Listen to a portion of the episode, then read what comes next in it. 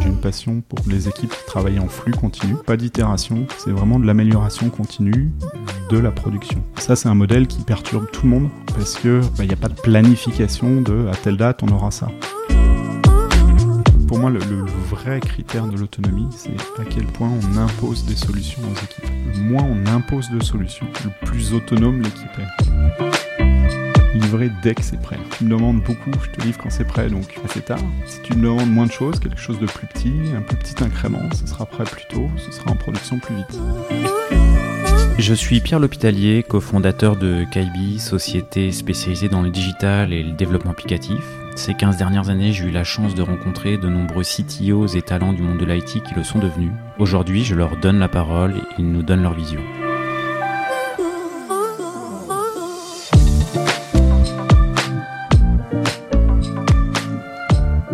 Eh bien, euh, je suis en compagnie aujourd'hui de Dimitri Bailey, qui est le member of the tech staff at euh, Back Market. Merci Dimitri euh, d'avoir accepté l'invitation et de, bah, de venir ce matin. Merci ce- Pierre. en ce jour de Saint-Valentin, donc Mm. euh, voilà, un- et de, et de Ligue des Champions également. Donc c'est Ouais, au choix. Merci beaucoup pour l'invitation. Merci euh, Bertrand euh, Lehurt pour la, la mise en relation. Et euh, on va creuser un petit peu différents sujets d'actualité chez Back Market et dans toutes les équipes de développement logiciel. Oui, ça va être un épisode qui va être un petit peu particulier parce que toi, tu, tu m'avais dit que grosso modo, tu avais déjà fait des podcasts où tu détaillais un peu ton parcours et euh, il y aura d'autres endroits qu'on pourra noter euh, où ça sera bien détaillé et, euh, voilà, euh, qu'on reviendra dessus. Mais tu m'as dit, j'aimerais bien euh, qu'on parle d'une thématique euh, ou deux en particulier. Je crois qu'on va, va parler pas mal de des équipes, autonomie performance des équipes.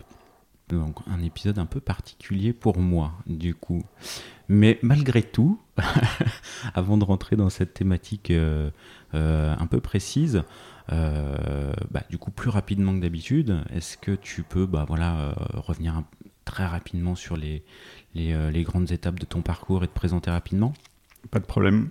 Je suis Dimitri Bailey, donc ingénieur logiciel depuis tout petit. Euh, Depuis tout petit. Depuis tout petit. ZX81 en 84, quelque chose comme ça. Premier développement en basique et découverte. euh, J'avais les Lego, puis le basique. Euh, je suis passé de l'un à l'autre, du physique au virtuel. Mais l'assemblage et le développement logiciel, ouais, j'ai mordu assez tôt.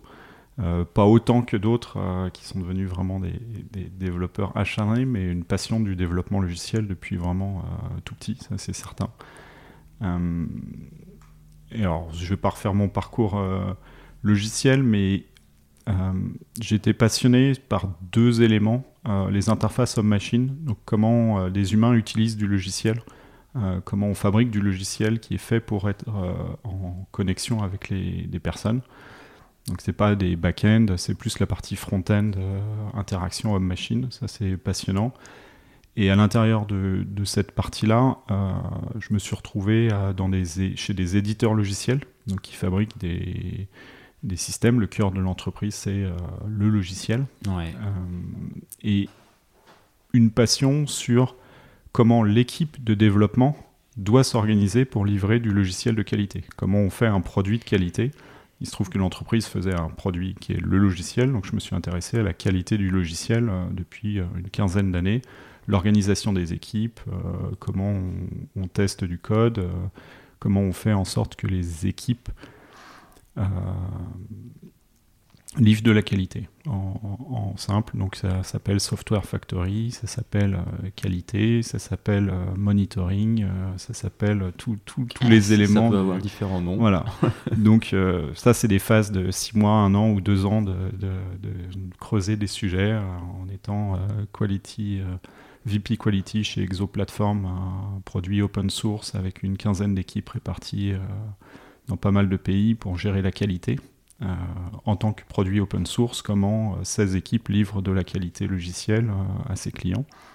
Euh, Toi, t'é- t'étais responsable de la qualité euh, du Logiciel, produit euh, sur, Fini. sur les Mm. finis, quoi.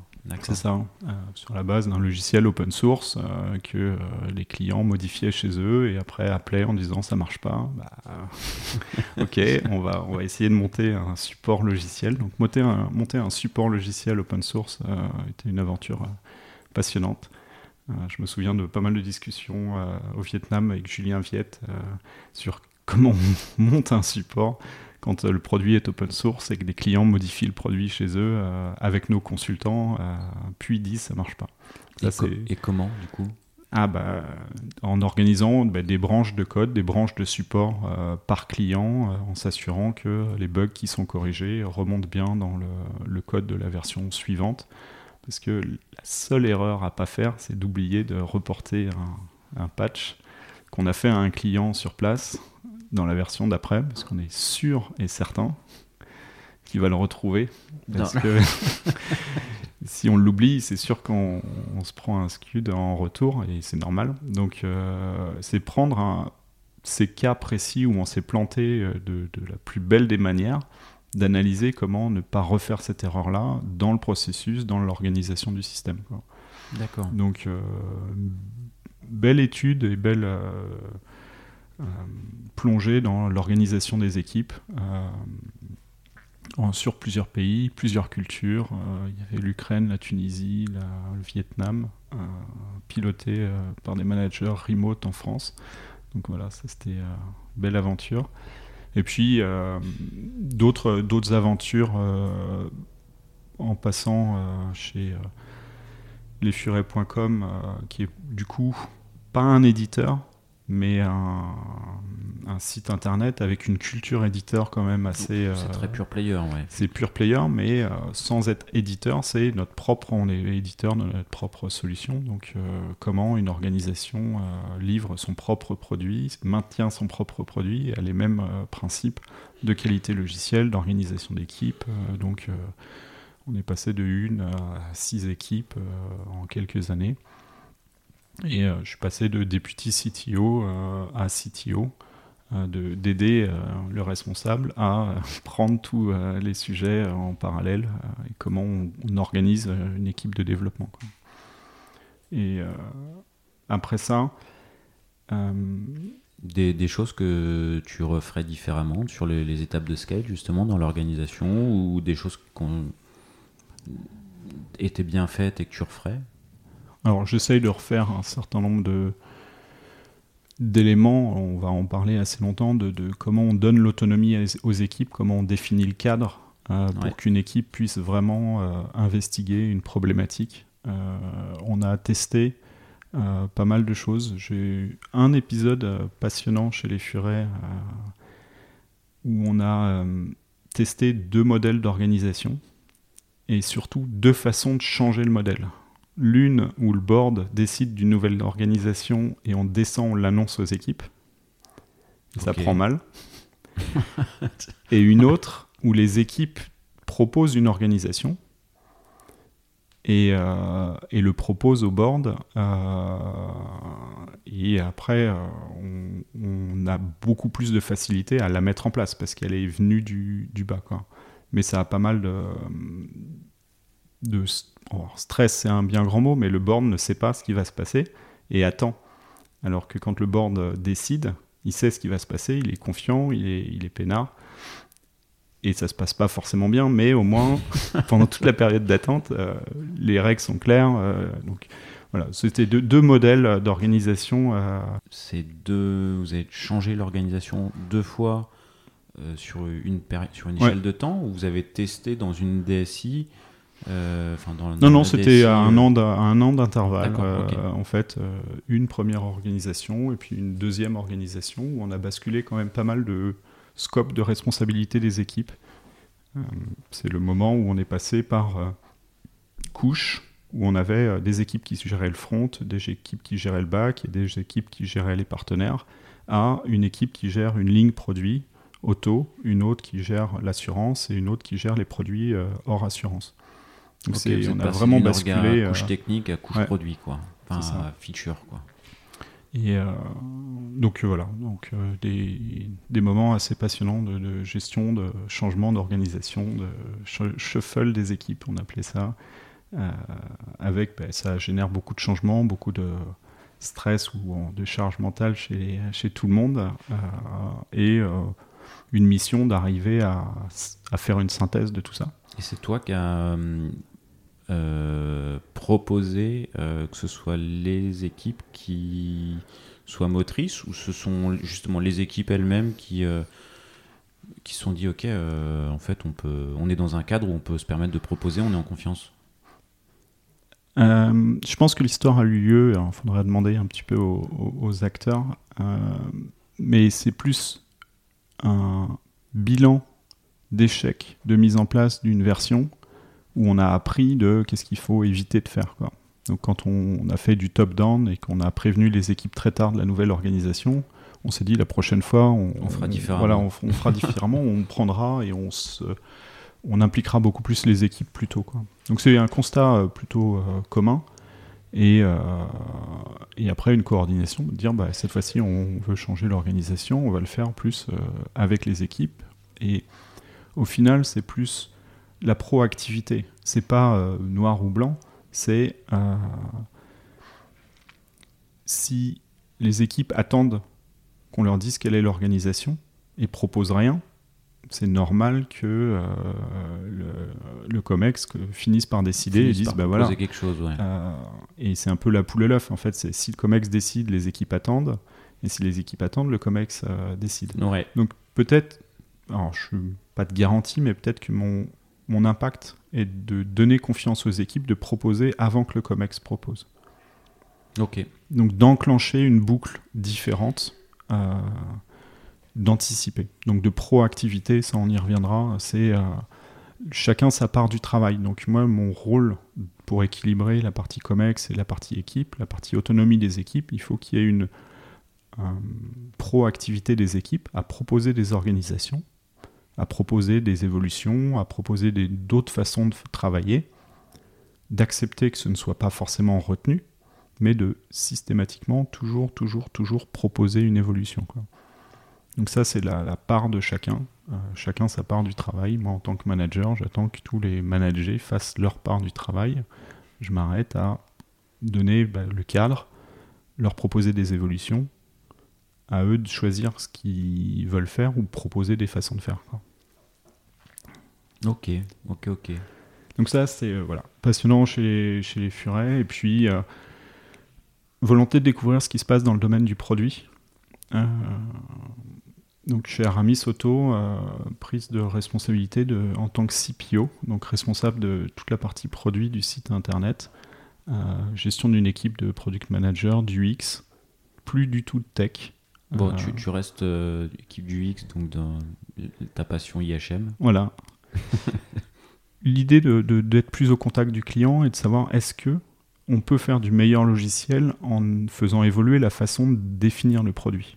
Donc euh, j'ai tout un domaine où du continuous delivery euh, où fondamentalement moi j'ai envie, j'ai une passion pour les équipes qui travaillent en flux continu. Donc pas d'itération, c'est vraiment de l'amélioration continue de la production. Donc on fait chaque jour des petites évolutions qui vont dans un sens donné, mais on n'a pas des gros livrables, on livre tous les jours en production ce qui est prêt. Et euh, ça, c'est un modèle qui perturbe tout le monde parce que il euh, n'y a pas de planification de à telle date on aura ça. C'est non, chaque jour, ce qui est prêt, ce qui a une évolution, une amélioration du système, on la met en place. Si c'est pas prêt, il y a des bonnes raisons pour lesquelles c'est pas prêt.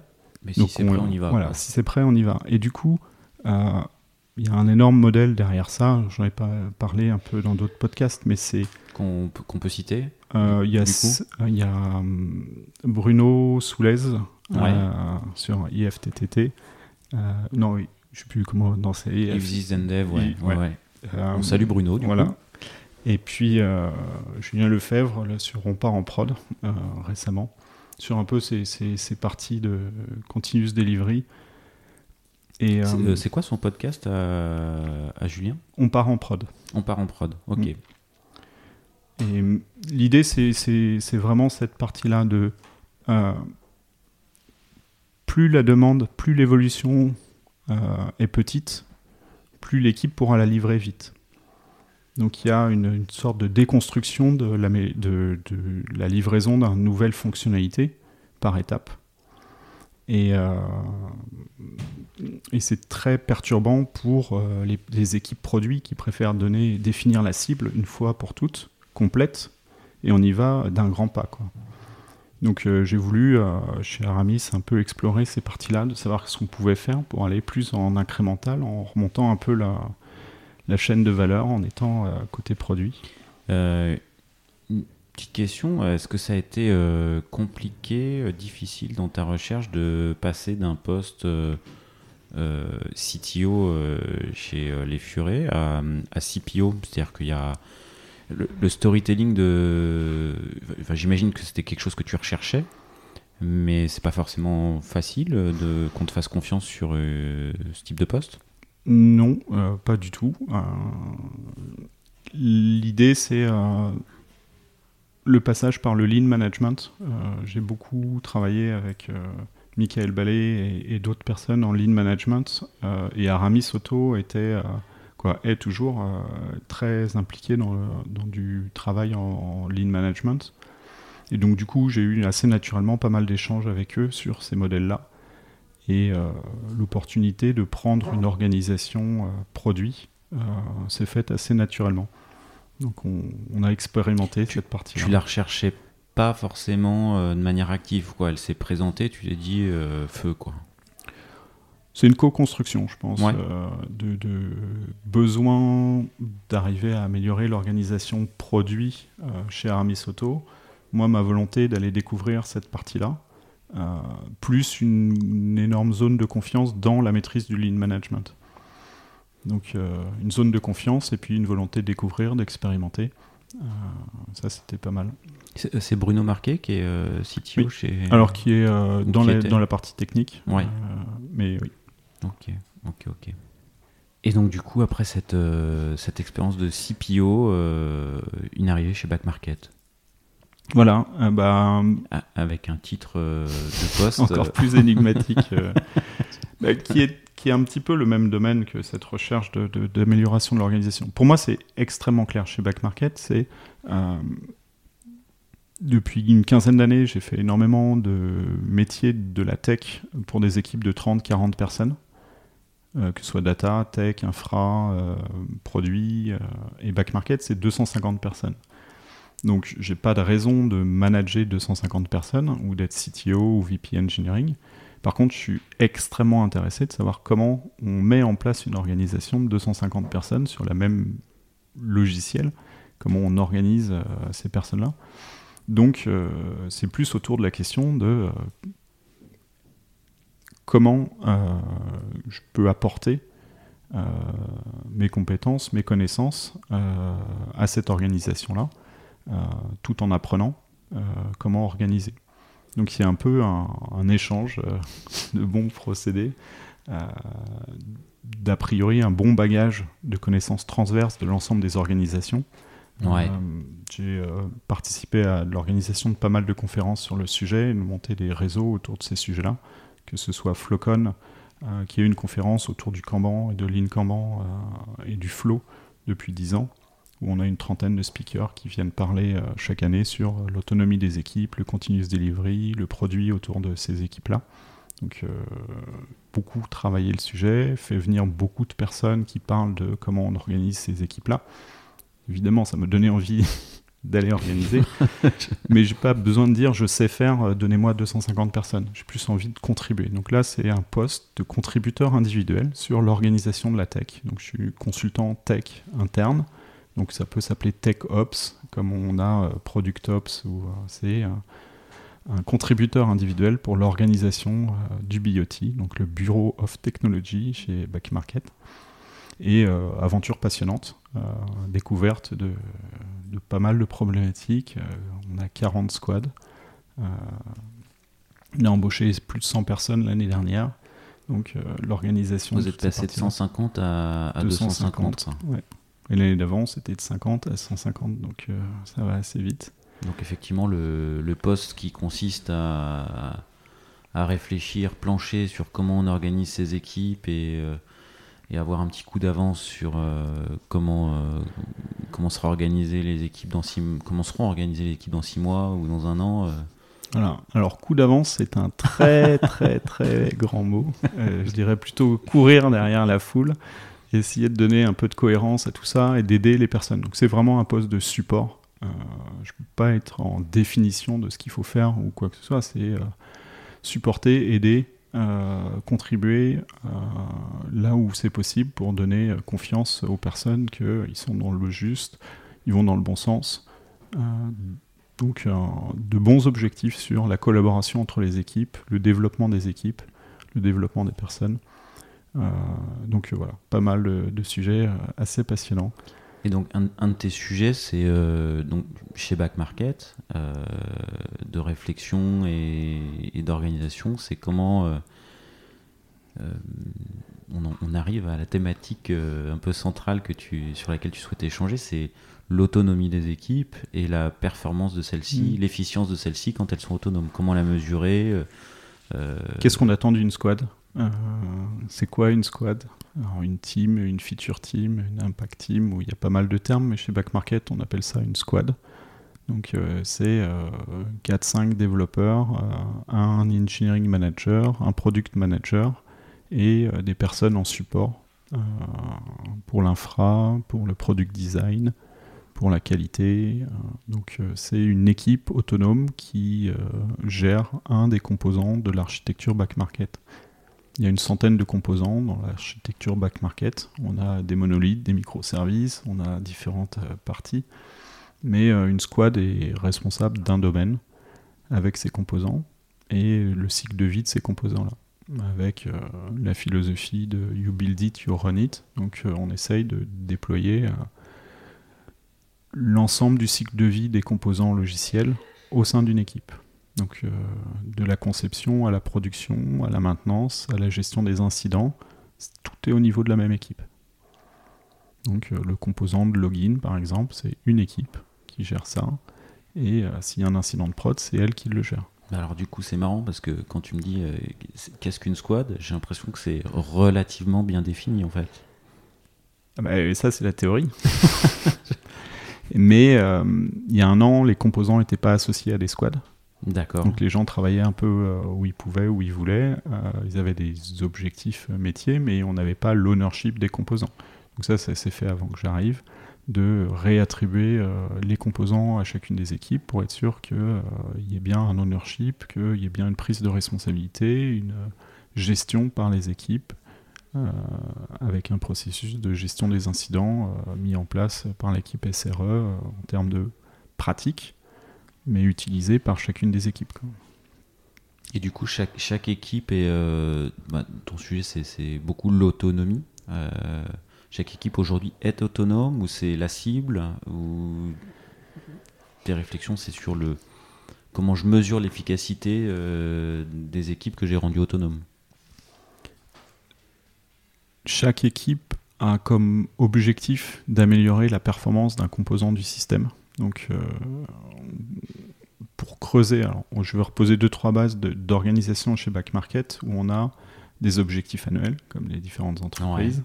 Euh, un mécanisme euh, appelé OKR avec d'objectifs qui, qui résultent. L'idée, c'est des objectifs d'amélioration et pas des objectifs de projet à livrer.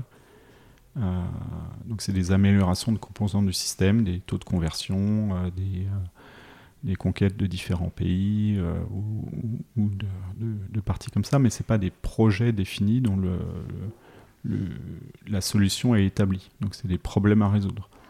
Et du coup, on peut cascader aux équipes ces problématiques-là, après à elles d'établir une roadmap de comment elles vont tacler ces sujets-là et s'organiser en fonction. Donc on a un, un challenge à rendre les équipes les plus proactives possibles sur ces sujets-là. Ne pas attendre, c'est un petit peu la discussion qu'on a eue tout à l'heure. Est-ce que les équipes attendent qu'on leur dise quoi faire? Est-ce qu'on leur demande énormément de choses? Tout le monde leur demande des choses à faire. On a la dette technique à résoudre, on a les composants d'infrastructure. Euh, en plus, on a mis toutes les responsabilités au niveau des équipes. Chaque équipe est une petite start-up, donc ça c'est un bien grand mot. Mais elle a tout à gérer, toutes les compétences, plus la roadmap, plus faire les sujets. Donc, on la rend autonome, on le donne toutes les responsabilités. Mais elle a- On la rend autonome ou on lui donne l'autonomie Je ne sais pas quelle est la différence. euh. Le système repose sur l'autonomie. Alors, autonomie des équipes, encore, on est. C'est pas un grand mot chez, euh, chez Back Market, l'autonomie. Moi, c'est quelque chose qui m'intéresse. Moi, c'est quel comportement une équipe doit-elle avoir pour être performante? L'autonomie, c'est mon sujet d'étude. Ouais. Mais c'est pas la solution que back market prône euh, à tout prix. C'est pas le mantra de, de back market Ouais. de dire les équipes autonomes c'est la solution. Le mantra de back market c'est les OKR, les objectifs business.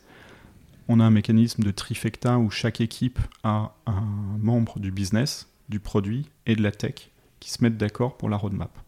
Donc c'est peut-être là que se, se joue l'autonomie de l'équipe, c'est que on a donné l'autonomie de la décision de la roadmap à ce trio-là au niveau de chaque équipe. D'accord. Donc l'autonomie euh, de les- la squad chez Back Market se joue au niveau de ce qu'on appelle la trifecta. Ok. Et euh, donc il y a toute la coordination. Moi derrière, c'est ok, qu'est-ce qu'on attend d'une squad? Quel comportement on attend de chaque individu, mais de la squad au global C'est quoi une équipe performante? Comment on livre du, de la qualité? Comment on livre de la performance en tant qu'équipe? Donc là, on peut faire un petit aparté sur la bibliographie. Ah ouais. si tu veux bien. Euh, donc, euh, je suis euh, le comment s'appelle le représentant de commerce du Book Club de TechRox, qui est un autre réseau de CTO et de tech leaders auquel je participe énormément.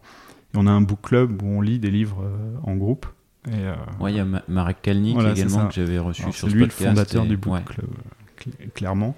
Et euh, moi, je suis son directeur marketing.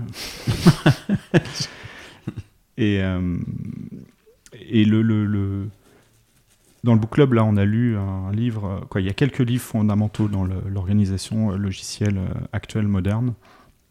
Et euh, le livre Accelerate euh, en est un. Euh, donc on en a beaucoup parlé dans pas mal de podcasts, mais ça fait pas de mal de reprendre la clé de la performance d'une équipe logicielle actuellement, la meilleure définition sur laquelle on, je m'accorde, plus pas mal d'autres personnes, c'est le résultat d'un sondage de 16 000 entreprises sur leur performance, leur pratique et euh, une recherche de quels sont les critères communs à ces équipes pour qu'elles soient performantes. Et le résultat, il est assez logique pour certains et stupéfiant pour d'autres. C'est quatre critères euh, qui définissent que, on ne sait pas pourquoi, mais ces quatre critères-là, quand ils sont bons dans une équipe, l'équipe est performante. C'est le nombre de livraisons. Combien de fois par jour ou par semaine elle livre. La vitesse à laquelle on met en production entre j'ai fini mon code et il est en production. Donc le délai, c'est le lead time de, euh, de release. Donc quand un développeur a fini son code, combien de jours après c'est en production? Quand on livre Ouais. tous les trois mois, un mois et demi. Quand on a un bug dessus, mais ça fait un mois et demi qu'on a codé. C'est difficile de s'y remettre. Et puis il faut attendre encore euh, 15 jours avant de livrer. Alors que si c'est tous les jours ou si c'est deux heures, bah deux heures après, on est au courant. euh, On, on peut s'y remettre Voilà. facilement, euh, on est encore dans le sujet. C'est ça. euh, ouais. tous les contextes s'y prêtent pas. Un éditeur logiciel euh, dont le client installe le logiciel euh, trois mois après, histoire vécue, on peut pas faire du continuous delivery dessus. Quoi. Donc euh, là-dessus, donc deux premiers critères dit bah, logiciel, quoi, livraison logicielle, et c'est deux seuls critères sur euh, le nombre de livraisons et euh, le, délai. time, ouais. Ouais, Le lead time de livraison. C'est pas Ouais. euh, combien de temps j'ai mis à coder une fonctionnalité, ça c'est une autre partie. Là, c'est combien de temps quand le code est livré, quand le code est fini, le développeur dit j'ai fini, chronomètre, c'est en prod. Les équipes qui font ça de façon très rapide ont- sont meilleures, sont plus performantes en termes business, en termes d'entreprise euh, au global. quoi. Donc la question derrière, c'est comment on met une organisation en place pour que dès que le développeur a fini, ça part en prod. Ok, ouais. Et c'est ça le problème à résoudre, c'est comment je m'organise. On ne dit pas comment s'organiser pour le faire. On dit celles qui le font sont plus performantes. Donc, faut trouver une solution pour s'organiser. Trouvez une solution, regardez vos problèmes, quels sont vos problèmes pour arriver à ça. Vous partez de ce que vous avez maintenant, quels pas vous pouvez faire dans cette direction-là pour que. donc, euh, ça, c'est les parties que j'ai pas mal creusées. C'est euh, s'il y a un incident de production, vous devez avoir un processus pour euh, corriger ce problème-là. Donc, il y a bien une façon d'aller vite en production. Est-ce que ce processus est fiable? Oui, non. S'il l'est pas, on va avoir quelques problèmes. S'il l'est, bah, c'est peut-être une voie pour livrer tout le logiciel de cette façon-là. Donc ça, c'est qualité. Et euh, quoi, c'est vitesse. Et la partie qualité, c'est euh, le nombre d'incidents qu'on a en livrant. Donc à chaque livraison, combien de livraisons ont des incidents? Euh, Donc c'est le, le- le taux d'échec des livraisons.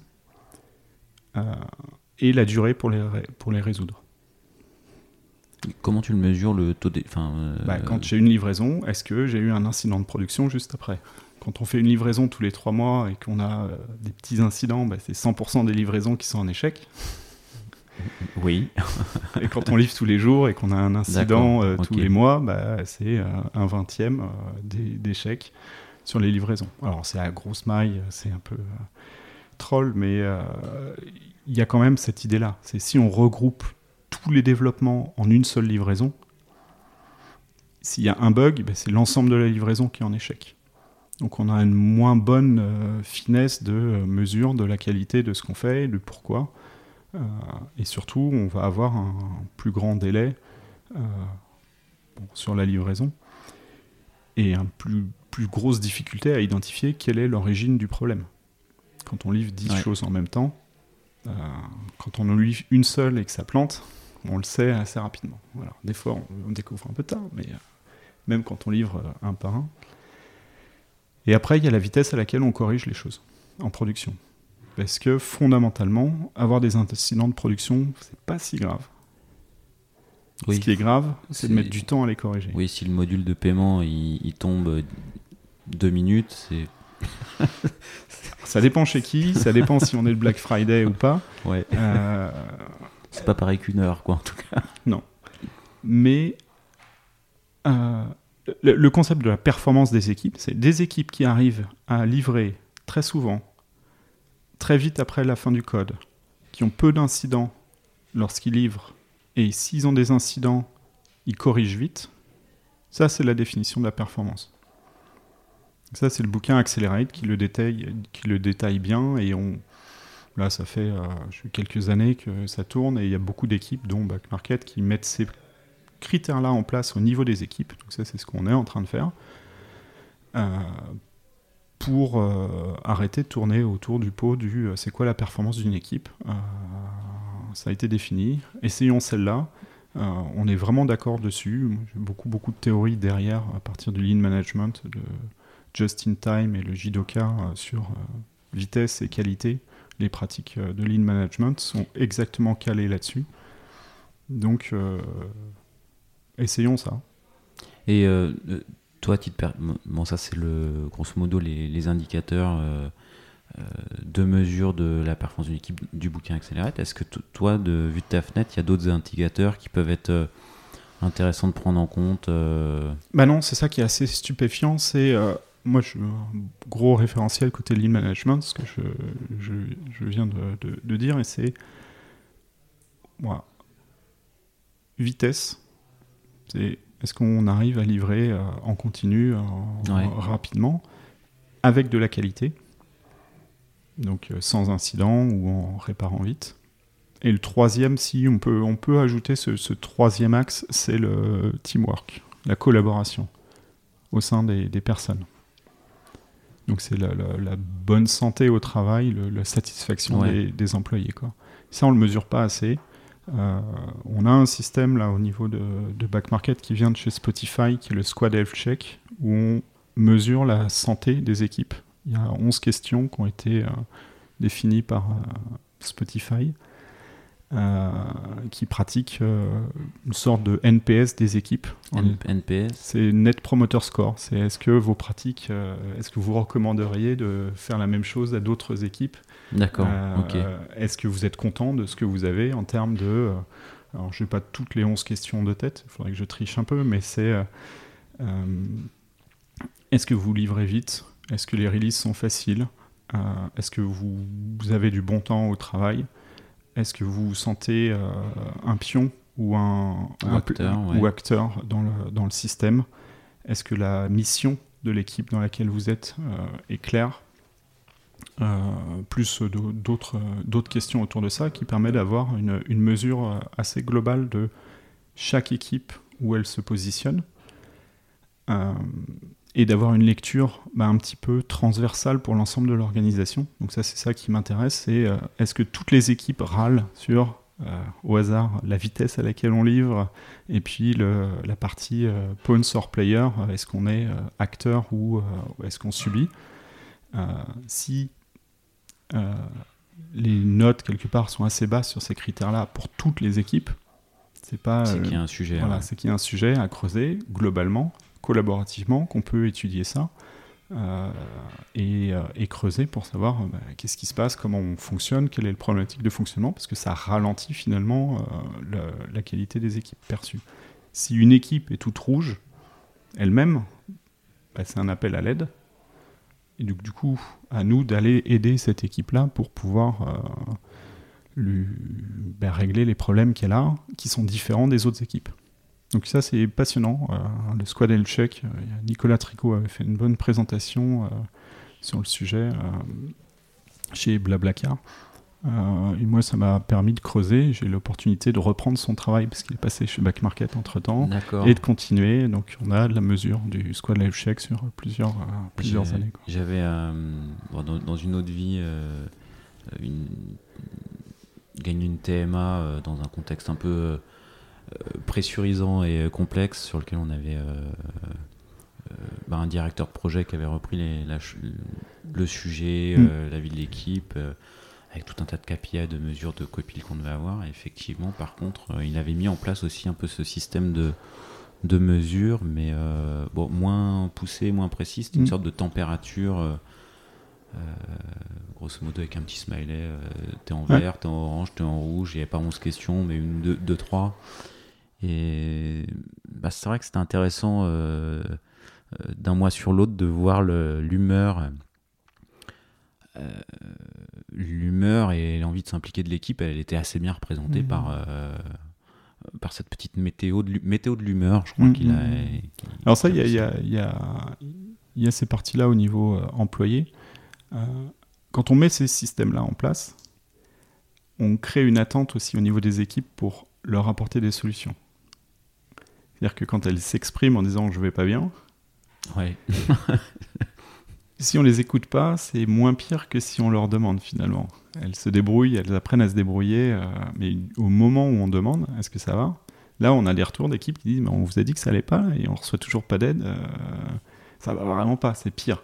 Donc euh, ça, c'est passionnant, c'est plus stressant pour nous parce que ça engage. Donc je trouve ça très euh, passionnant, mais euh, voilà, quand on laisse les gens euh, s'exprimer sur leur douleur, bah, Faut faire quelque chose voilà. après. Faut faire- Donc on est loin d'être parfait là-dessus, mais voilà, ça engage. moi, c'est une, de- une des parties qui est passionnante là-dessus, au moins de faire parler, d'aller creuser, d'identifier les sujets. Voilà. Donc là, je me sens coupable de ne pas avoir résolu un certain nombre de problèmes, mais on est là pour ça, on sait lesquels c'est, c'est partagé. Donc on a une vision commune des problématiques des équipes. Donc c'est ça qui est, qui est assez passionnant. J'ai eu une discussion avec une des coachs de Spotify qui me disait qu'il faut aussi regarder ce que les équipes sont fiers de Ouais. maîtriser pour pouvoir aider les autres. En disant, moi, si vous avez un problème là-dessus, la vitesse de livraison, je peux vous aider. Et puis une autre équipe qui dit, bah moi je galère là, donc euh, moi je vais pouvoir essayer de les mettre en relation. quoi. Donc ça on l'a pas encore encore euh, assez fait, mais c'est faut pas regarder que le négatif. faut aussi regarder euh, quelle est la surperformance, en quoi les équipes sont fières, quelles sont leurs expériences. Donc du coup là sur le, sujet des équipes, c'est comment on mesure la maturité d'une équipe, la performance d'une équipe. Il y a plein de, façons de, recherche à faire. Mais ce qui m'intéresse là, c'est se poser la question. Plutôt que de demander la performance du manager de l'équipe, comment on, échange avec une équipe en tant que collectif. Quoi? Euh, moi, il y avait quelque chose qui, dans, dans les quatre critères, euh, tu parlais beaucoup de vitesse, et il n'y a pas de critères euh, de, de volume de. Bon, en Scrum, grosso modo, tu as une vélocité, tu as un nombre de points délivrés. du coup, là, tu ne me parles pas forcément de mesure de, de nombre de points de complexité, euh, tu préfères qu'on livre vite 80 points que, et qu'on soit capable de les livrer euh, tous les jours et qu'il n'y ait pas de, temps de latence sur le, euh, sur le, fait de patcher? Plutôt que de mesurer par le volume de features. volume de livraison en fait. C'est même pas les. C'est combien de fois on livre en prod en fait. Ouais, c'est ça. Mais le, la complexité de ce qui est. Enfin, le, le volume de travail ou de, valeur produite, ce qu'il y a derrière, ça rentre pas en compte. Non, mais c'est ultra proche quand même. Au moins, on sait où le regarder. C'est-à-dire que la vélocité, elle se cache derrière le nombre de livraisons. Si on se dit que chaque livraison, on livre des éléments d'amélioration du système, si on améliore le système tous les jours, euh, on est ultra proche. Donc, euh, ça se cache derrière. ce, qui est, ce, qui est, passionnant dans Accelerate, c'est qu'ils disent les gens qui livrent tous les jours très vite sont meilleurs. On dit pas les gens qui ont la plus grosse vélocité sont meilleurs. Oui. Et je préfère les gens qui livrent tous les jours sont meilleurs à les gens qui ont une grande vélocité sont meilleurs. Parce que, alors j'ai pas forcément suffisamment étudié la question, mais il est peut-être plus facile de tricher sur la vélocité que sur les livraisons. Non, parce qu'il y a plein d'indicateurs qui sont piégeux la couverture des tests, euh, les nombres de lignes de code, euh, la vélocité, c'est plein de pièges. Moi, ce que je, trouve incroyable dans Accelerate, c'est d'avoir trouvé des critères qui sont moins dangereux que les autres. Euh, pourquoi tu dis que la vélocité, c'est Alors, Parce que c'est lié à l'estimation. Euh... on va pas rentrer dans les sujets.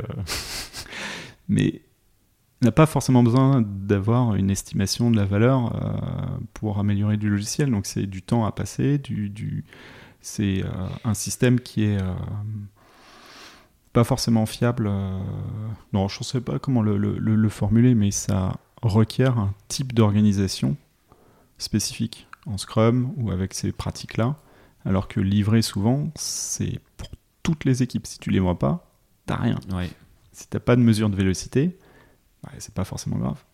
Il y a plein d'équipes qui font du no-estimate. Moi, chez Furet, on estimait quand même très très peu. Euh, on livrait, on, travaillait les sujets, on résolvait les problèmes, mais on n'avait pas forcément d'avoir des estimations. D'accord. Des estimations, moi, je... interdit, inutile. Mais bon, on va pas. Ce sera un autre podcast. Euh. Du, coup, c'est vrai que moi, je, je, vois ça de, plus loin que toi, mais c'est vrai que je, dans, dans Scrum. Euh, euh, je trouve que la méthode de chiffrage, elle est justement euh, assez euh, maligne pour éviter le, piège du surchiffrage. Par, enfin voilà, quand tout le monde lève sa petite carte de, mmh. en même temps, c'est difficile de, à moins de se mettre d'accord avec toute l'équipe, de, on surchiffre tous les gars. Euh, Moi, je fais... qui va dire 2, un 3, et le mec qui dit 8, il doit s'expliquer, quoi. Donc. Euh, J'ai rarement chiffré dans ma vie. et, euh, et, ça emmène sur des domaines de euh, qualité du chiffrage, qualité de l'estimation de la date de release, des, tout un ensemble de, choses qui, qui sont très polémiques. Euh, qui sont très confortables quand on les a, mais qui m'intéressent moins. Je dis pas que c'est faux ou que c'est mauvais ou quoi que ce soit, mais euh, en fait, je suis un peu dans un autre univers où euh, je pars d'un problème de production, je le résous, j'avance en fait. On regarde la production et on traite des problèmes, on livre. Et en fait, derrière ça, il y a, je sais quoi, il y a un, terme très précis que j'ai en tête qui, qui me fait euh, oublier les- l'estimation tout de suite, c'est Pareto. C'est on peut avoir 80% de la valeur en 20% du temps. Donc faut-il Ouais. estimer 100% Donc il faudrait faire deux estimations. C'est euh, le temps pour avoir 80% de la valeur et le temps pour avoir 100%. Là, à la limite, je veux bien qu'on commence à débattre. Mais euh, après, c'est des, sujets euh, où j'ai finalement peu investigué. Mais je passe beaucoup plus de, plus de temps à bien livrer du logiciel qu'à bien l'estimer. Donc c'est euh, si on avance, si on livre, si on fait des incréments, euh, à travailler, moi l'énorme travail qu'on a fait au niveau des équipes un peu partout, c'est que chaque sujet soit autonome l'un par rapport à l'autre. Qu'on fasse pas justement un lot où on estime un lot, c'est on prend un sujet, on le traite. S'il est important, quel que soit son coût, c'est celui-là. Donc moi le, la philosophie des backlogs euh, que j'ai, que j'applique en termes produits ou même là sur la gestion de la dette, c'est un- une liste unique, ordonnée. C'est l'ordre dans lequel on veut traiter les sujets. Pas leur coût, pas leur prix. euh, La c'est- l'ordre. Ouais. Mais un ordre unique. C'est un après l'autre. S'il y a un premier sujet prend la bande passante de tout le monde, bah, c'est celui-là qu'il faut faire. On va pas se mettre à faire d'autres choses à côté euh, sous prétexte que c'est celui-là. Ah oui, il n'y a pas. Y a pas euh, Ça, c'est la théorie. C'est vraiment, on dit, c'est quoi le premier sujet? Et ce sujet-là, il doit savoir qu'il a priorité sur tout le reste. Et il n'y a pas de négociation de euh, je suis back-end, je suis front-end, je suis machin, je passe avant. Non, c'est on, on- on se donne un ordre pour sortir du modèle de- d'estimation, de, poids, de, de buffer, de tous ces trucs-là. C'est l'ordre dans lequel on veut le sortir, d'essayer de faire les plus petits pas possibles. Donc c'est livrer quand c'est prêt, c'est faites plus petit, livrez plus souvent, livrez quatre fois, donc découpez en quatre et faites la première partie, quel que soit son, son coût, mais la partie la plus petite, faites un pas, passez à, la suivant, au suivant, et toute la partie estimation, elle s'évacue complètement, et euh, la seule estimation qui reste, c'est le délai qu'on met à faire un, un changement, donc le lead time, ouais. et ce délai-là, on ne l'estime pas, on le mesure. Donc la meilleure estimation qui existe, euh, et ça c'est toute la partie flux, toute la partie c'est il n'y a pas de meilleure estimation que la mesure du passé.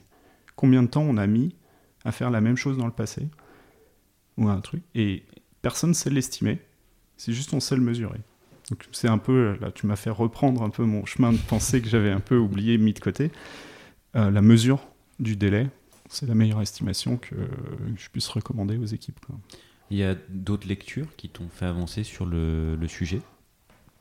Alors sur cette partie délai, c'est euh, définitivement Product Development Flow de Don Reinhardsen, euh, qui est un peu à l'origine de la conférence Flowcon euh, que j'organise et euh, du, du mouvement Lean Kanban dans le monde, qui est vraiment le, le- de livrer en petits lots, les plus petits possibles, euh, de façon autonome, en continu. Et euh, la méthode de priorisation qui va avec, c'est le cost of delay. C'est euh, combien coûte par semaine le fait de ne pas faire cette fonctionnalité-là. Donc, Ah, combien, rapporte, ouais. combien rapporte une fonctionnalité par semaine divisé par le délai pour la faire. Et ça, c'est la, la méthode de priorisation que je préfère, qui donc ne tient pas compte de l'effort. Alors, il y a un peu d'effort dans le délai qu'on met à faire les choses, mais Ouais. le délai qu'on met à faire les choses, il a quasiment aucune relation avec l'effort. Il n'a de Ah, relation ouais. qu'avec le nombre de sujets qui est à côté. Ok. C'est le plus gros impact du délai sur, le, sur une tâche, c'est le nombre de tâches qu'on a en parallèle. C'est le plus gros impact. L'effort a un impact, évidemment, mais beaucoup moins que le nombre de sujets qu'il y a à côté. Quand on a cinq sujets à traiter, bah, on ne met pas le même, délai- le même temps à faire les choses que quand on en a un seul. Et l'estimation qu'on fait, elle suppose toujours Qu'on n'a qu'un sujet à qu'on n'a traiter. qu'un sujet à traiter. Ok. Et du coup, on ne peut pas estimer quand on a 5 ou 10 sujets. Par contre, on peut très très très bien le mesurer. Donc, euh, toutes les approches, Kanban, même Scrum. Scrum est fabuleux. Il y a aucun doute là-dessus, parce que il limite le délai à 15 jours maximum et Ouais. le nombre de sujets qu'on peut faire. Donc dans une échelle de 15 jours, impeccable. Et c'est une amélioration par rapport aux livraisons euh, tous les 3 mois et compagnie. V, ouais. Par contre, si on veut descendre en dessous ce délai de livraison à 15 jours ou à la semaine, là c'est plus compliqué. Mais euh, Scrum, c'est la meilleure méthode quand on n'a pas euh, autre chose à faire, quand on ne sait pas faire. Moi, comment je formule Je formule de si on ne sait pas faire de Scrum, faites pas autre chose. Mais si on ne sait pas faire de Scrum, il n'y a, plus d'espoir.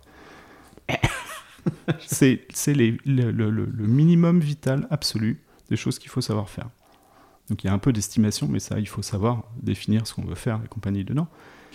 Euh, pour moi, il y a des systèmes plus optimisés, mais euh, le fondamental, moi, c'est ce qui est fabuleux dans, Scrum, c'est ça, c'est euh, la capacité d'une équipe à prendre ses responsabilités, livrer quelque chose. Je donne un, un sujet, je prends un lot de sujets, je les livre tous, tous, tout ce que je commence, je le finis. Donc ça limite le nombre de sujets quelque part. Ça fait pas Ouais. un, et Kanban, c'est un par un. C'est ça. Donc euh, c'est un petit peu plus loin, mais euh, donc voilà. C'est mais par contre c'est la même philosophie. On réduit le nombre de sujets en cours. On réduit le nombre de sujets en cours. Ça c'est euh, complètement énervant parce qu'on n'y arrive pas. Mais la solution, elle se cache derrière. quoi.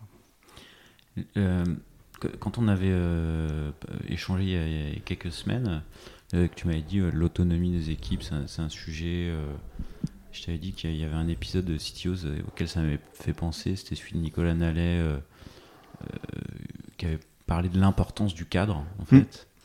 Euh, moi, j'ai l'impression que là, le, cadre que tu es en train de définir, c'est bah, au final, tu as, tes objectifs, tu as tes OKR, euh, tu as tes indicateurs de performance euh, qui, qui sont au nombre de 4 euh, ou Ouais. 5 et que c'est ça ton cadre et que ce que tu attends des une, ré- une réussite cible pour, pour l'autonomie des équipes c'est qu'elles intègrent bien ce cadre et qu'elles euh, jouent avec à l'intérieur. Alors la partie accelerate, c'est le la performance du delivery logiciel. Maintenant, il reste la performance business.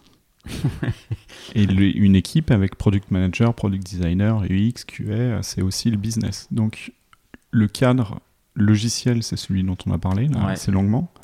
Maintenant, il manque le cadre business. C'est quoi l'objectif business, l'ownership business de l'équipe? Donc, ce qui se passe dans énormément d'équipes euh, produits, c'est le l'ownership de composants et finalement d'une partie du parcours client. Donc il y a des KPI de transformation, de navigation, de satisfaction. euh, donc il y a des KPI business, une partie de la performance de l'entreprise qui est sous la responsabilité d'une équipe. Donc euh, je ne sais pas comment on peut dire le moteur de recherche, une équipe qui s'occupe du moteur de recherche. Il y a une performance autour du niveau de moteur de recherche et l'équipe est honneur de ce composant-là, de la satisfaction des utilisateurs, de la performance de ce composant-là. Donc, euh, on peut livrer du logiciel de qualité très vite, mais si on n'est pas focalisé sur l'amélioration d'une partie du système, ben, on peut euh, piocher un peu partout ou ne pas améliorer, euh, ne pas contribuer à l'ensemble. Donc, le cadre dont tu parles, il est et technique et produit. Ouais. Voilà. Donc s'il faut alimenter, il faut amener aux équipes ou laisser les équipes travailler sur une- un domaine, un problème de l'entreprise, une performance qui n'est pas euh, au niveau ou une amélioration qu'on cherche à faire. Donc on, a beaucoup, on travaille beaucoup là en ce moment à pouvoir faire plus d'AB tests sur le système pour pouvoir mieux découvrir bah, des facteurs euh, d'amélioration possibles du système euh, on a pas mal de UX researchers qui font des études avec des utilisateurs. Pendant le Black Friday, on a fait pas mal d'interviews d'utilisateurs le jour du Black Friday, parce qu'ils n'ont pas forcément un comportement identique le jour du Black Friday que les autres jours. Donc c'était ça, c'était impressionnant parce que je l'ai pas vu venir. Je l'ai pas. C'est une fois qu'on le voit, c'est logique. Mais euh, la, la difficulté, c'est de se poser les bonnes questions sur le système. C'est quoi un système plus performant? C'est pas que un système qui rapporte plus d'argent, c'est euh, où est-ce que l'utilisateur euh, peine? Il ne sait pas forcément lui-même le décrire, donc il faut l'observer. Faut l'observer dans les conditions du réel. Et le Black Friday, c'est une fois par an. Donc on interviewe des utilisateurs le jour du Black Friday euh, avec des personnes dédiées euh, sur le sujet. Et après, les équipes peuvent essayer de creuser des problématiques qui ont été découvertes à ce moment-là. Ah, c'est ouais, Ouais, c'est intéressant comme. Euh, Donc il y a des missions, il y a c'est vraiment et c'est dans la partie squad check. Est-ce que vos missions sont claires? Euh, Ça, ça en fait partie, de découvrir les problèmes des utilisateurs, la performance du système, euh, comment satisfaire les utilisateurs à un degré supérieur. c'est c'est un peu les parties, les critères clés. comment tu fais remonter les parce que du coup une équipe développement logiciel, une squad ça fait partie de son. Enfin, ça peut faire assez partie de son boulot intuitivement de, de trouver des solutions pour délivrer un, un logiciel de qualité rapidement. Mais s'impliquer sur la partie business, remonter des suggestions euh, euh, bah, sur la partie business, sur le, Mais la valeur du C'est à l'intérieur de l'équipe. Cette partie-là, le product manager, l'UX researcher, le product designer sont contributeurs dans l'équipe à ce moment-là. Et l'équipe peut poser des questions aux clients via ces équipes-là, en disant là je comprends pas, euh, il y a des, éléments sur le moteur de recherche, euh, qu'est-ce qui vous va pas? Donc on, on, peut partir de ce principe-là que l'équipe peut poser des questions aux clients.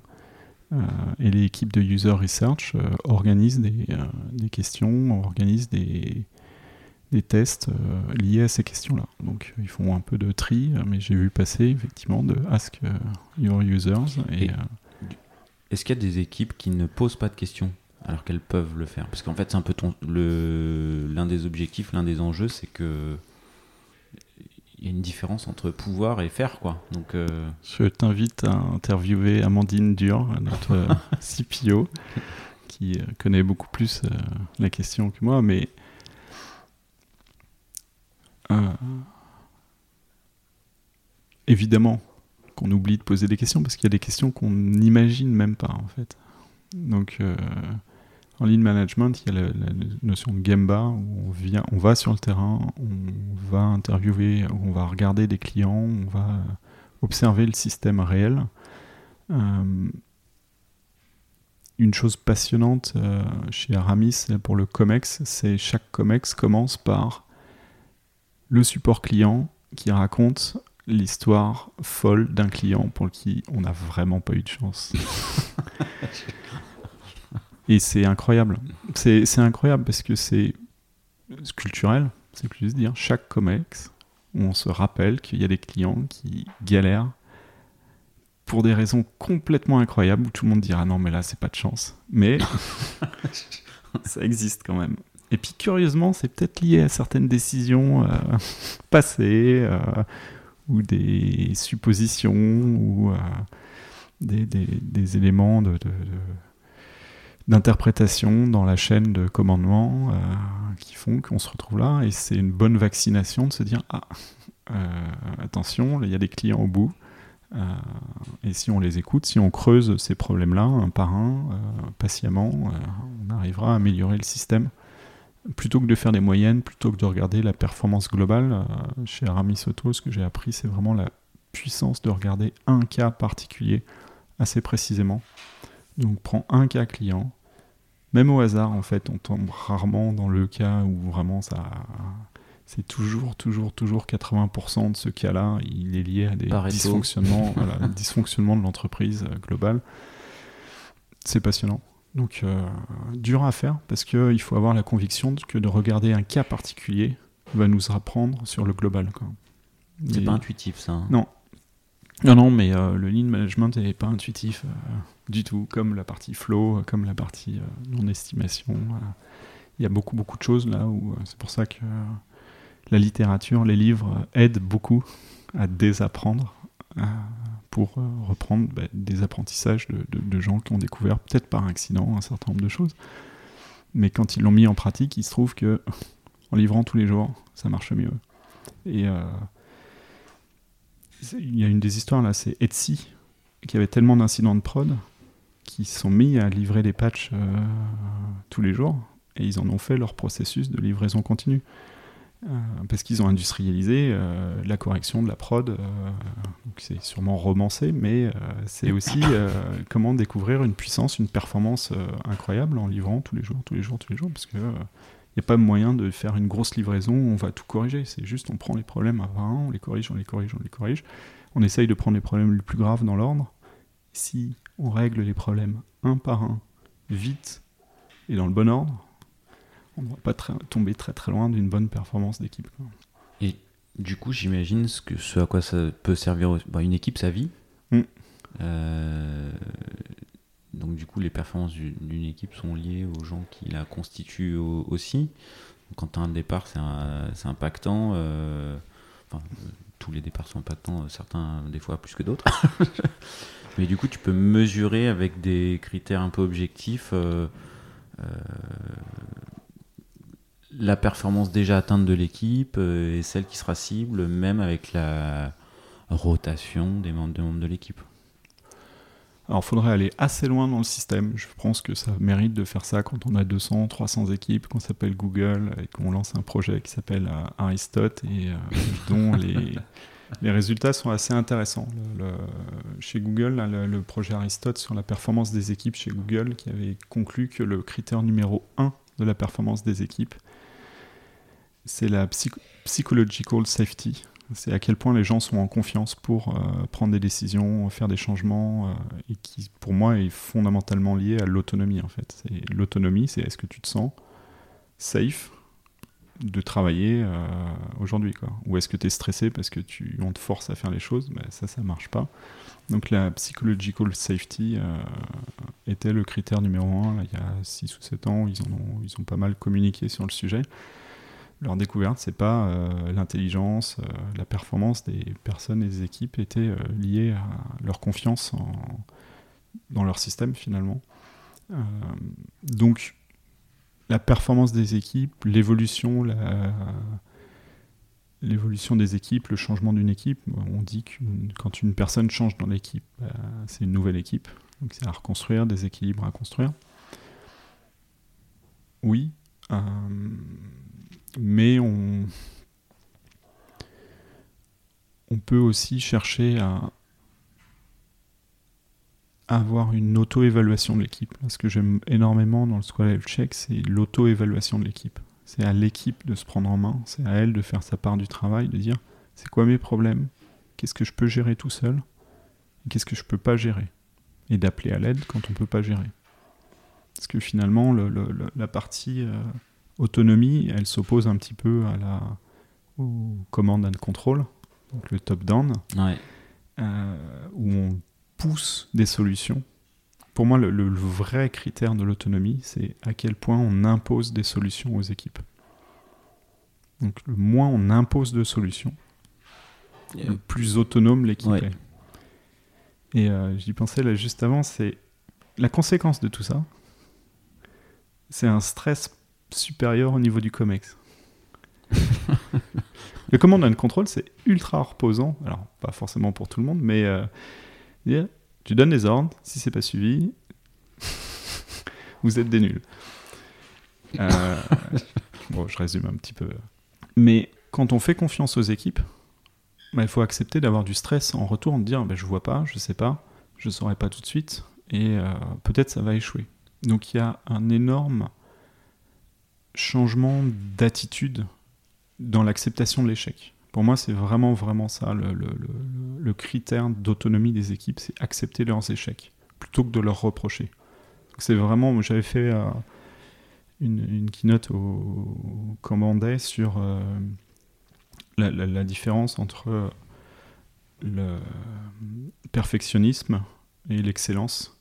Donc les gens qui refusent complètement quelque erreur qui soit et euh, le mécanisme d'apprentissage qui est de je fais plein plein d'erreurs, je fais tout le temps des erreurs, mais je progresse. Et l'autonomie, je pense qu'elle se cache derrière ça, en fait, c'est d'accepter qu'une équipe échoue en permanence, mais progresse, plutôt que de faire les choses exactement comme on lui a dit de faire, mais euh, va pas à la vitesse optimum euh, parce que il y a plein de choses qu'on ne sait pas, qu'on doit découvrir, qu'on doit apprendre. Donc là, il y, a plein plein de théories autour de ça, mais c'est est-ce qu'on est dans un domaine où on connaît toutes les solutions? Oui ou non? Non. a priori. Donc, peut-on faire confiance au directeur, au manager sur les solutions? Bah, pas forcément. En partie. En partie. En partie. mais euh, l'idée de l'autonomie des équipes, c'est ça. C'est laisser l'équipe venir poser des questions quand elles ont un problème, plutôt que de leur pousser des solutions. Moi, je suis pas complètement d'accord avec toi sur le fait que c'est euh, stressant pour le COMEX euh, de pas mettre. Au départ. bah moi, je, bah, je sais pas. Je trouve que c'est assez. Euh, c'est plutôt un aboutissement de se dire quand que, ça se passe bien. que c'est bottom up. Bah, J'imagine que une idée, une envie, un truc qui part des équipes et qui remonte il y a quand même. Euh, l'idée, c'est de dire euh, Ok, bonne idée, on y va, mais il peut y aussi avoir le Non, là, je suis pas convaincu, euh, trouve autre chose. enfin, c'est pas, pas, hyper stressant. Enfin, c'est pas forcément stressant, du coup. Si le commerce est quand même. Bah, trouve autre chose. Participatif dans, dans la décision, quoi. Bah, tout dépend le degré d'autonomie en fait. C'est euh, si c'est, euh, je suis pas convaincu, trouve autre chose, c'est pas de l'autonomie. Ok.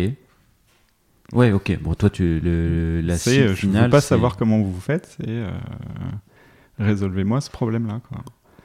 Ok. Et, c'est là où c'est plus boîte noire. donc, il n'y a pas de magie par rapport à ça. C'est le, les équipes d'ingénieurs de développement logiciel, c'est, je sais pas comment. Euh, les boss et les comex dans les équipes ont rarement les compétences technologiques. Donc il y a un vrai. Euh, plus la taille des boîtes augmente, plus c'est vrai, effectivement. Ouais. mais même plus petit, il y a souvent, c'est en France, beaucoup plus encore qu'aux États-Unis, où il y a quand même pas mal de fondateurs tech. Euh, chez Back Market, on a la chance d'avoir un des cofondateurs qui est très tech, donc qui défend bien ces sujets-là, et on voit l'impact qu'il a euh, par rapport à d'autres entreprises, ou, euh, même moi, quand j'ai essayé d'être au COMEX, l'impact moindre sur la stratégie de l'entreprise par rapport au, au logiciel. C'est une boîte noire où euh, il faut quand même, c'est le moteur de l'entreprise qu'on ne maîtrise pas. Euh, c'est difficile de, de, lui dire quoi faire. Quoi. Donc euh, il y a, y a une, petite aberration dans la structure même de l'entreprise, dans ce pilotage. S'il n'y a pas la maîtrise complète de la technologie, comment on fait? Comment le lien est conservé? Donc là, c'est bah, un peu toute notre problématique dans le développement logiciel, c'est qu'il y a euh, un peu deux entreprises euh, en une, à chaque fois dans toutes les entreprises que j'ai rencontrées, où il y a un peu une...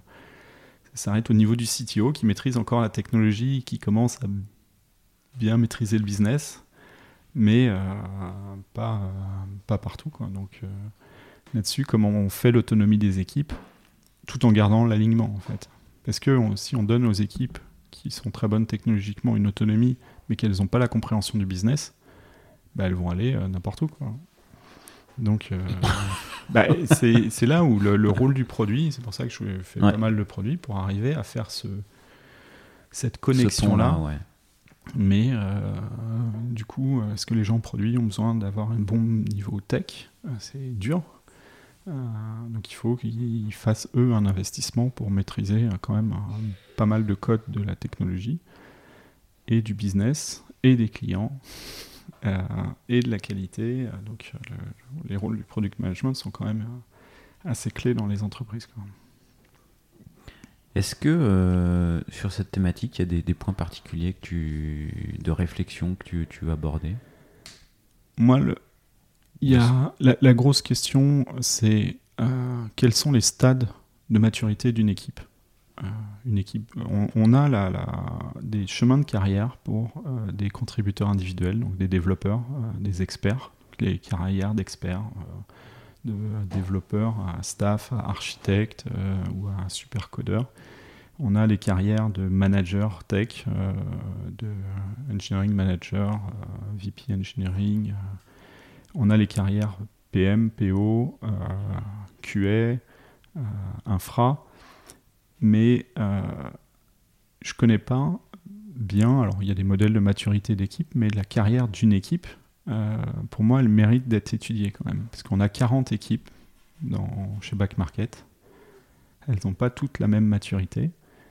Euh, il y en a qui sont plus performantes que d'autres euh, et qui méritent qu'on les challenge plus. parce qu'il y a un peu de ça aussi, de dire bah, plus t'es bon, plus on peut euh, appuyer sur le champignon. Est-ce qu'on peut mettre la pression de la même façon, la pression business, hein, je viens de dire, euh, euh, sur les équipes en fonction de leur maturité, des équipes qui sont toutes récentes, on vient de faire une réorganisation, ils connaissent pas encore le composant qui viennent d'hériter, on redémarre un peu à zéro. Donc cette échelle de maturité des équipes, là j'ai vu pas mal d'études sur le sujet qui sont oui ou non, euh, de savoir si euh, c'est une bonne approche que de mesurer la maturité d'une équipe. moi, je suis plus dans le oui, oui pour l'instant, mais je peux me tromper complètement. Euh, d'essayer d'avoir une voilà une une promotion d'équipe, une équipe qui propose de passer un grade, de dire bah voilà, moi je mérite qu'on me fasse encore plus confiance. Donc une équipe qui est junior, on lui dit quoi faire on regarde si elle sait faire, on regarde si elle livre à temps, on lui fait faire du scrum. et, euh, et, et si elle échoue, il n'y a pas photo. C'est la responsabilité de l'équipe. Juste, elle ne sait pas faire. Elle n'est pas compétente. si on donne un sujet à faire, elle estime, euh, elle étudie et elle livre pas, il n'y a, rien. Ouais. On ne peut pas dire t'es mal organisé, euh, tu as pris tous les standards, trucs comme ça. Après, si on veut aller un peu plus loin dans la performance, un peu loin dans l'autonomie, on peut commencer à avoir des degrés d'autonomie euh, où elle peut s'affranchir un peu du, euh, système un peu plus contrôlé et aller vers de la mécanique plus en, en recherche, plus en observation des clients, plus en problématique qu'en solution, des choses comme ça. Donc je pense que il y a matière. Comment tu fais pour. Euh, alors, ok, tu, la tu mesures la maturité, tu mesures l'autonomie, bon, euh, tu donnes un nom à ce stade, ou une hmm. note, ou un truc. Est-ce que ça te pose pas un problème au niveau du recrutement après? Bah, Salut, euh, je, est-ce que ça te dit de rejoindre l'équipe ou Junior. On, en est au stade, on fait, fait du scrum, on sait pas encore. Zéro problème parce qu'il y a un challenge à faire grandir les gens pour qu'ils fassent grandir les équipes. Donc euh, on est soit meneur, soit en apprentissage. Donc il y a des challenges pour que des gens, des jeunes euh, engineering managers, des jeunes tech leaders apprennent à faire passer un cap à une équipe. Euh, donc c'est un faut le vendre comme ça quoi. Oui, oui, oui. Ben, Moi, c'est un peu mon cas là chez Back Market. Euh, je ne peux pas revendiquer d'être CTO de 250 personnes, donc je rejoins Back Market en euh, contributeur individuel. Et puis, dans 2, 3, 4 ans, euh, je pourrais prétendre à gérer 250 personnes si j'ai pas, pas pris peur. Mais c'est une, une, des visions, c'est de dire bah, on, on change, on se remet en challenge. Je sais pas faire, j'apprends je contribue, j'ai des connaissances dont je suis assez euh, certain, mais euh, je ne sais pas si c'est les bonnes solutions, je ne sais pas si c'est les bonnes pratiques. Donc, je viens apprendre à gérer un système beaucoup plus gros.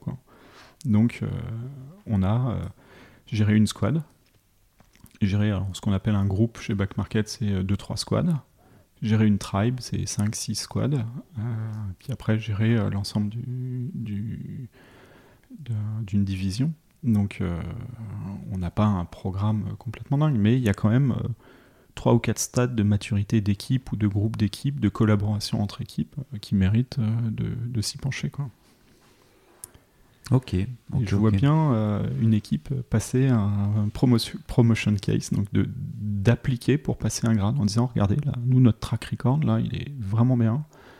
On, on veut une reconnaissance euh, supplémentaire et qui permet peut-être elle-même de mettre des critères de recrutement pour intégrer cette équipe-là beaucoup plus haut pour pouvoir dire bah là, euh, on avance, on sait intégrer des jeunes, on sait euh, embarquer des, des développeurs. euh, on est fiable, euh, on y va et on, on- on monte le niveau de référence des équipes. Ok, bah écoute, du- coup, je- je pense qu'on a, on a pas mal balayé le, le sujet. Euh, je pense que ça aurait été euh, ces réflexions, ces questionnements euh, euh, assez inspirants pour, euh, pour pas mal des, des auditeurs. Je, je passe un message parce que tu, tu m'as dit que tu étais organisateur de, d'une conférence Flocon et Mm. on passe un petit appel. euh, voilà, s'il y a des penseurs du sujet. euh, euh, Contributeur. contributeurs, ils peuvent se manifester euh, auprès de toi. Tu vas, tu vas rechercher des, euh, bah, des speakers sur, Des sur- speakers, des participants, ça va être en mars 2024. Ok, bon, il y a le Voilà, temps de creuser le sujet, participer euh, s'il y a des énergies et, euh, et des envies euh, et, et des penseurs du sujet. Tu t'es, t'es preneur. euh, vous pouvez contacter Dimitri, quoi. C'est ça. Mais on a une autre conférence en octobre, en décembre pardon, euh, 2023. Alors c'est pas beaucoup plus près, mais c'est Tech Rocks, Ouais. euh, qui est une conférence vraiment dédiée aux tech leaders. Vraiment toute l'organisation de la tech par des techs et de faire monter un peu le niveau des, des CTO, des engineering managers euh, au-delà de la maîtrise de la technologie. Donc c'est vraiment euh, prendre des décisions, la posture des managers, euh, la collaboration avec le produit, les recrutements, toutes ces problématiques-là. ça fait 6-7 ans qu'on explore, on a un réseau de 2500 euh, tech leaders qui échangent. C'est assez passionnant parce que c'était un peu un angle mort de, au-delà de la compétence tech ou des technologies, comment on gère une organisation technologique. quoi. Eh ben, on salue également toute la co- communauté Tech Rocks. euh, J'ai reçu quelques personnes et représentants ici euh, sur ce podcast. Cyril Morcrette il n'y a pas longtemps, Mm. Florence Chaboinois plus, plus anciennement, Nicolas Silberman, un cofondateur, C'est ça. euh, et Marek Kalnik, on en parlait du, du Book Club. D'accord. Euh, et j'en oublie. Mais euh, Et on- je, pourrais, je pourrais t'en envoyer ouais, quelques bah, autres. avec- Euh, là, on a les, les personnes, deux personnes là qui viennent de d'être nommées responsables du programme pour le summit. On fait tourner les présidents du summit pour donner un- une couleur chaque année Ouais. différente. Et euh, ça va être Didier Girard et Marie, je ne sais plus comment. Terrier peut-être. non. Je le retrouverai. Euh, qui gère le programme cette année. euh, et euh, pas mal d'IA probablement. Et ça va être vraiment passionnant. Ok, ok, ok. Avant de finir le podcast, quelques questions un peu tradi- traditionnelles. Est-ce qu'il y a une phrase, une expression qui, qui t'accompagne? Euh, bah, celle que j'ai utilisée, c'est livrer quand c'est prêt. Euh, elle est pénible. Celle-là est très très pénible. Livrer quand c'est prêt, mais euh, souvent c'est bien aussi. Mais c'est c'est toute la discussion que j'ai eue euh, avec des gens qui demandaient beaucoup de choses. Euh, et c'est ce qui se cache derrière cette phrase-là. C'est si tu me demandes beaucoup, je te livre quand c'est prêt, donc assez tard. Si tu me demandes moins de choses, quelque chose de plus petit, un plus petit incrément, ce sera prêt plus tôt, ce sera en production plus vite. Donc il y a la taille de la demande euh, qui impacte énormément la vitesse à laquelle on livre. Donc euh, si on a des entreprises qui sont plus performantes parce qu'elles livrent très souvent, c'est probablement parce qu'elles font des pas beaucoup plus petits et euh, qu'elles apprennent plus vite du changement du système. quoi. Donc livrer quand c'est prêt. Livrer un quand petit c'est peu, prêt. voilà. Donc c'est est-ce que vous livrez quand c'est prêt? Dès que c'est prêt, à la limite, vous pourrez livrer dès que c'est prêt. Livrer dès que c'est tiens, prêt. je vais la faire évoluer. Merci beaucoup pour la proposition. Avec plaisir. Est-ce que tu as un petit surnom ou plusieurs petits surnoms? Bon, un qui est amusant, c'est le Disruptive Thinker euh, que j'avais chez, chez les Furets. euh. C'est marrant, ça m'étonne pas là. Bah, moi non, je trouve pas, mais euh, c'est euh, c'est les autres qui roulent en sens inverse sur l'autoroute, c'est pas moi. Euh, c'est le, le, le, boss de, du groupe des propriétaires des furets Compare the Market bah, que visiblement je prenais à contre-courant à chaque fois que je exprimais comment, la façon dont on voulait organiser les équipes de développement. Mais voilà, donc j'étais surpris de ce surnom, mais mais il, existe. Voilà. Ok.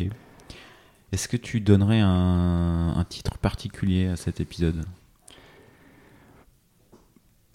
À la recherche d'une squad ladder, euh, pour voir est-ce qu'il y a une, façon d'avoir une carrière euh, pour les équipes. Euh, une, comment on appelle ça une, grille de carrière, une, un chemin de carrière des équipes? Donc autour de ça, à toi de trouver. Ah bah écoute, ça me semble court et bien représenter le, l'échange du jour. Donc euh, ça sera pas si c'est si c'est un autre titre, ça sera pas très loin quoi.